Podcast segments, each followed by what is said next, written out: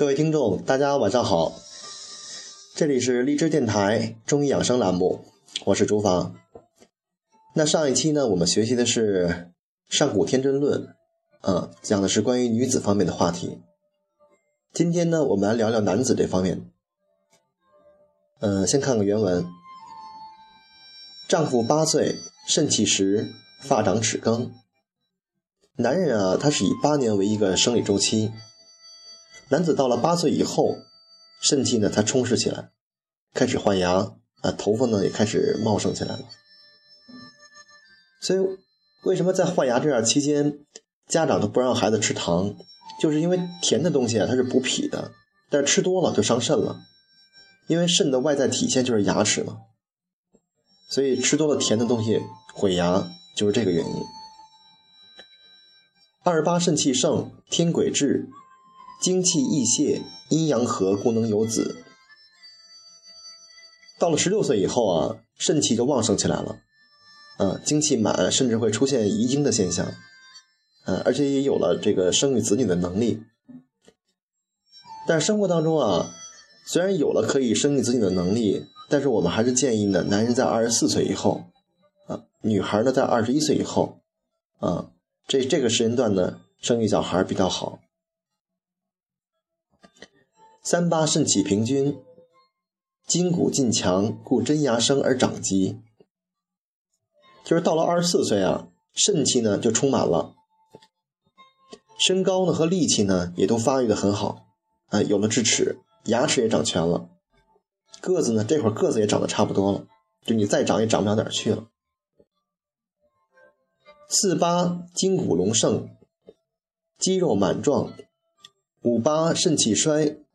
发坠齿高，就是三十二岁的时候，男人他虽然不长个儿了，但他会往宽了长，就身体啊会比较厚实，肌肉呢也开始比较发达。四十岁的时候呢，肾气呢就开始衰落了，他会出现一些脱发啊的现象，嗯，牙齿呢也变得会变得一些枯槁，没有光泽。六八阳气衰竭于上。面焦，发鬓斑白；七八肝气衰，筋不能动。就是到了四十八岁以后，阳气呢就减弱了。这会儿呢，面部啊就开始出现那种晦暗啊、焦黑这种现象，因为阳气不能上浮于面嘛，它就会出现这种焦黑的这种这种面色。头发两鬓呢，这会儿也会出现一些斑白。因为肾气的这个一衰弱以后啊，第一个表现的就是这个肝和胆，因为肾主水嘛，肝主肝属木，水生木，所以首先两鬓啊就开始先斑白，因为两鬓这块是胆经的问题，因为肝胆是相表里的嘛。五十六岁时，肝气就减弱了，肝是主筋的，就是你身体上一切筋的行为都是跟肝有关系的。啊，包括这种这个房事，甚至有些阳痿也是跟肝有关系。所以到了这会儿啊，身体呢就不是很灵活了。实际上在中医里面啊，肝胆就相当于是肾的孩子，你肾气弱，肝胆这个之气也自然会弱，所以补充肾气是有必要的。八八天癸竭，精少。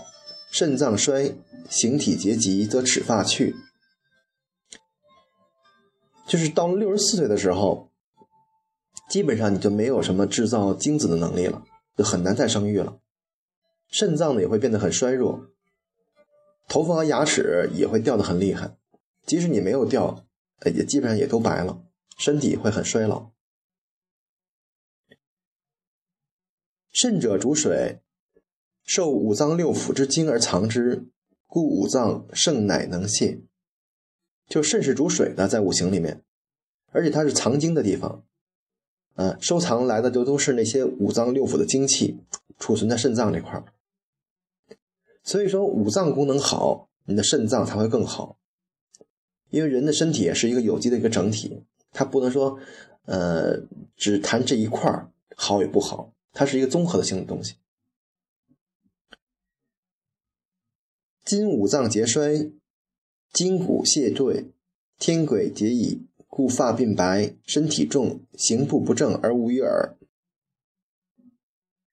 就人老了以后啊，五脏功能呢就都衰退了，身体呢也不灵活，头发白了，走路呢也也不稳。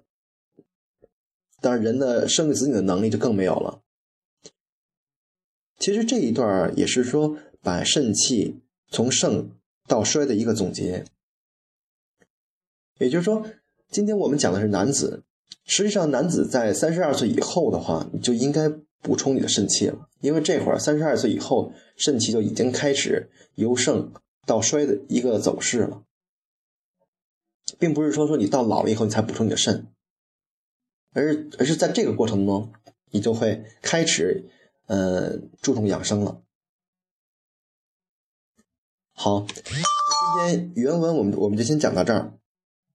呃，下一次我们再继续摆《上古天真论》，学习下面的文章。好，再见。